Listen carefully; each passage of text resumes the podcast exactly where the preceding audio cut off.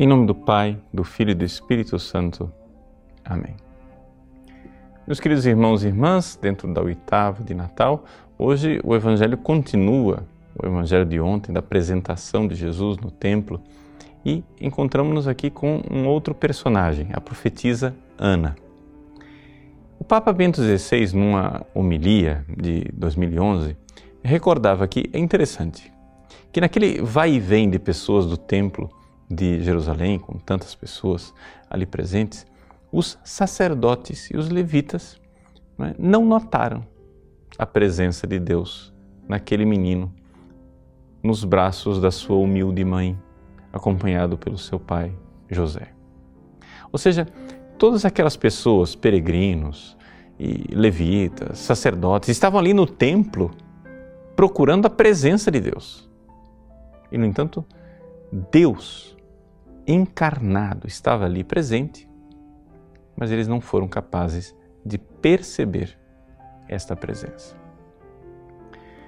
É aí que nós então compreendemos que existe verdadeiramente uma mudança de coração que é necessária para que nós possamos realmente enxergar a presença de Deus. Porque, porque Deus muitas vezes nos visita Deus muitas vezes quer nos falar e Deus nos fala, às vezes, em acontecimentos da vida muito humildes, muito simples. Mas nós, cegos, achamos que Deus somente nos fala nos lugares óbvios, nos lugares onde nós temos é, um grande outdoor dizendo Deus está aqui. Mas não é assim que acontecem as coisas. Deus Deus se fez pequenino. Deus nasceu em Belém e se escondeu na fragilidade da humanidade de Cristo. E assim Deus continua se escondendo. Sim, porque Deus se esconde, se esconde na fé. Nós precisamos compreender isto. Enquanto estivermos aqui neste mundo, é necessário buscar Deus.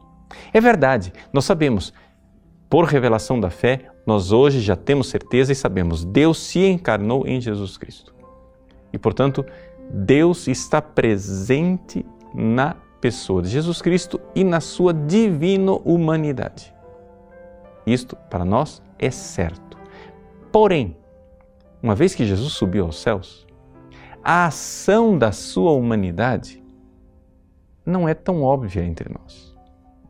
A primeira coisa que você precisa compreender, e isso faz parte do nosso celebrar o mistério do Natal, é que a humanidade de Cristo, aquela que nasceu em Belém, está aí presente no seu coração. Sim, pode parecer muito estranho, mas é isso mesmo. A humanidade de Cristo não está presente no seu coração somente quando você comunga.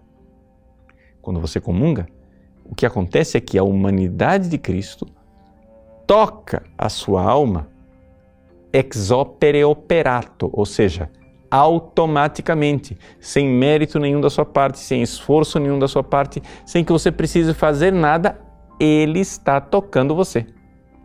Mas, quando você não comungou, quando você, se você quisesse rezar agora, você poderia sim reproduzir uma comunhão semelhante, essa comunhão espiritual em que a humanidade de Cristo toca você, mas aí já não é mais automático.